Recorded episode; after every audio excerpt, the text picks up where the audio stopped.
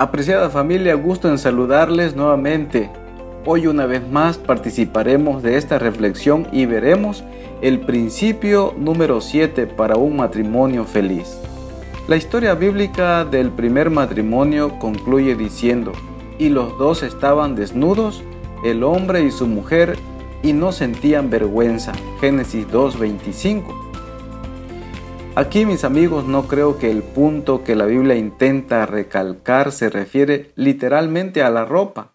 Lo que la Biblia intenta enseñar es que el plan de Dios para el matrimonio era una apertura total y completa.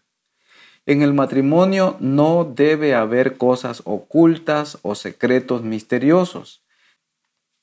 Debemos ser tolerantes unos con el otro de tal manera que esposo y esposa puedan abrirse, confiar totalmente en el otro y esto se llama comunicación abierta. Aquí encontramos el principio de la transparencia en el matrimonio. Es que Dios ordenó que haya perfecto amor y armonía entre los que contraen matrimonio. Muchos matrimonios se han herido, muchos matrimonios se han separado por falta de sinceridad en la comunicación. Muchos no se dan la oportunidad para cambiar este punto. Y cuando vienen los problemas, entonces queremos cambiar cuando a veces es demasiado tarde. Muchos tienen miedo de ser sinceros en el matrimonio. Alguien dijo, siempre es más fácil enseñar la fachada que invitar a la otra parte a que entre hasta la cocina. Una relación superficial involucra escasa intimidad. Es importante hacerse el propósito concreto y definido de mejorar el estilo de comunicación, luchar por ello, tanto si se tiene ganas de prosperar en el matrimonio, incluso aunque el cónyuge no acepte al principio pero tú debes de tomar la iniciativa. No te dejes llevar por la inclinación a lamentarte, inhibirte o rechazar a tu cónyuge cuando no observes resultados inmediatos.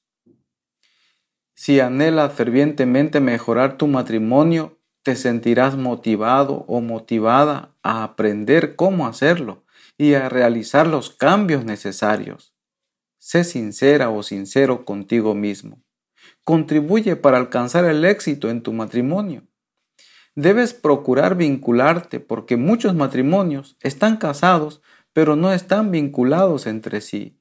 Por lo tanto, es un matrimonio débil, propenso a la separación.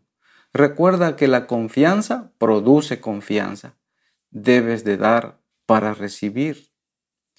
La señora Nancy Van Pell presenta las causas de la incomunicación y la primera causa de la incapacidad para comunicarse adecuadamente es que se trata de algo que no se enseña.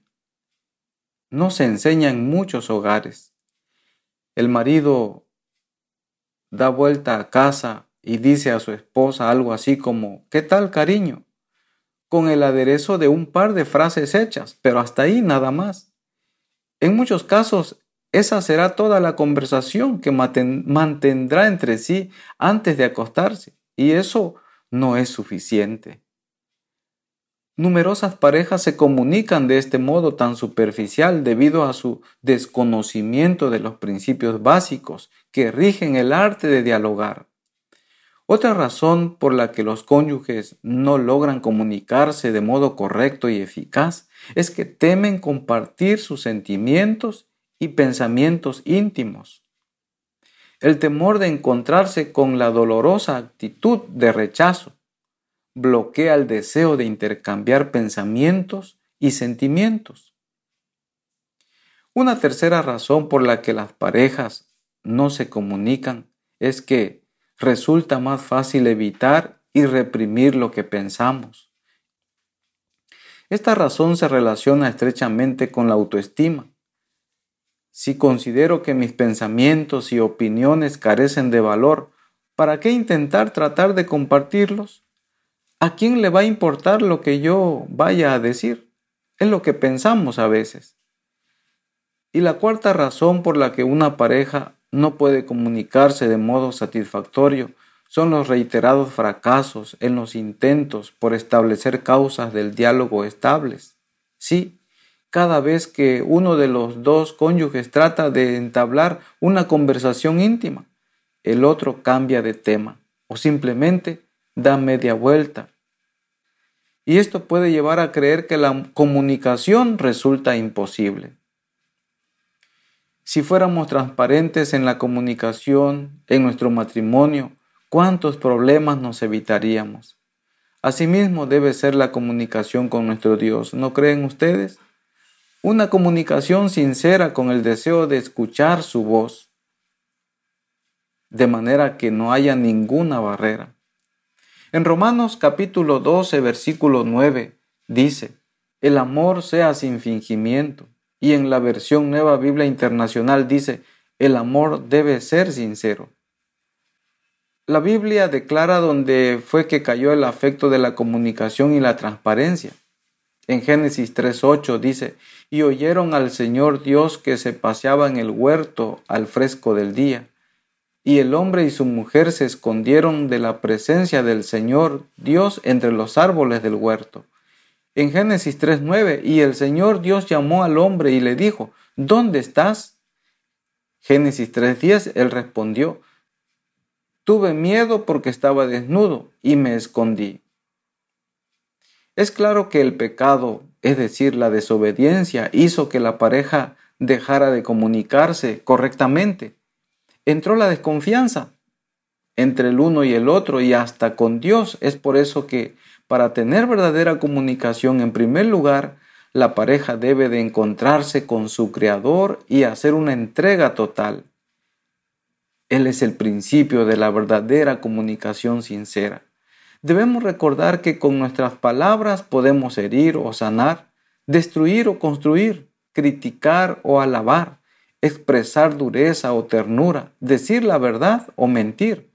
Por eso, cuán importante es volver a los brazos de Jesús y mantenernos en comunión con Él. La Biblia dice, comunique la verdad en amor. Efesios 4:15. En Proverbios 12, 18, hay quien habla sin tino, como golpes de espada, pero la lengua de los sabios sana. Es importante evitar peleas, críticas, sarcasmo.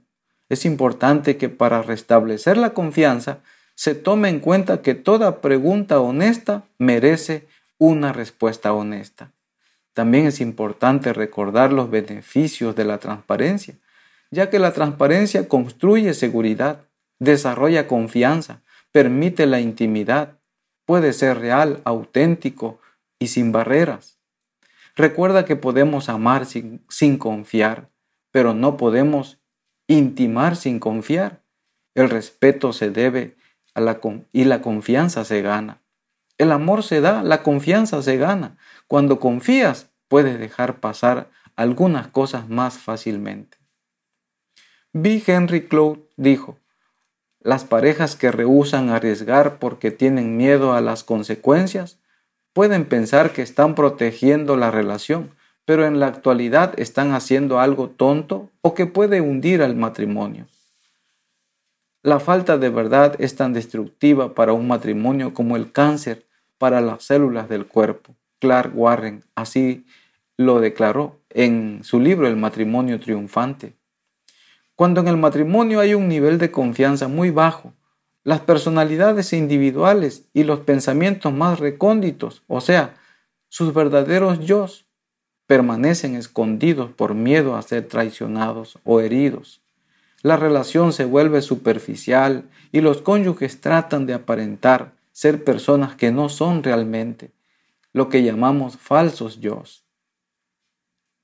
Mis hermanos, concluyo con esta reflexión retomando las palabras de la señora Elena de Huay. Dada a Cristo en todas las cosas el primer lugar, el último y el mejor. Contempladle constantemente y vuestro amor por Él, en la medida en que sea probado, se hará cada día más profundo y más fuerte.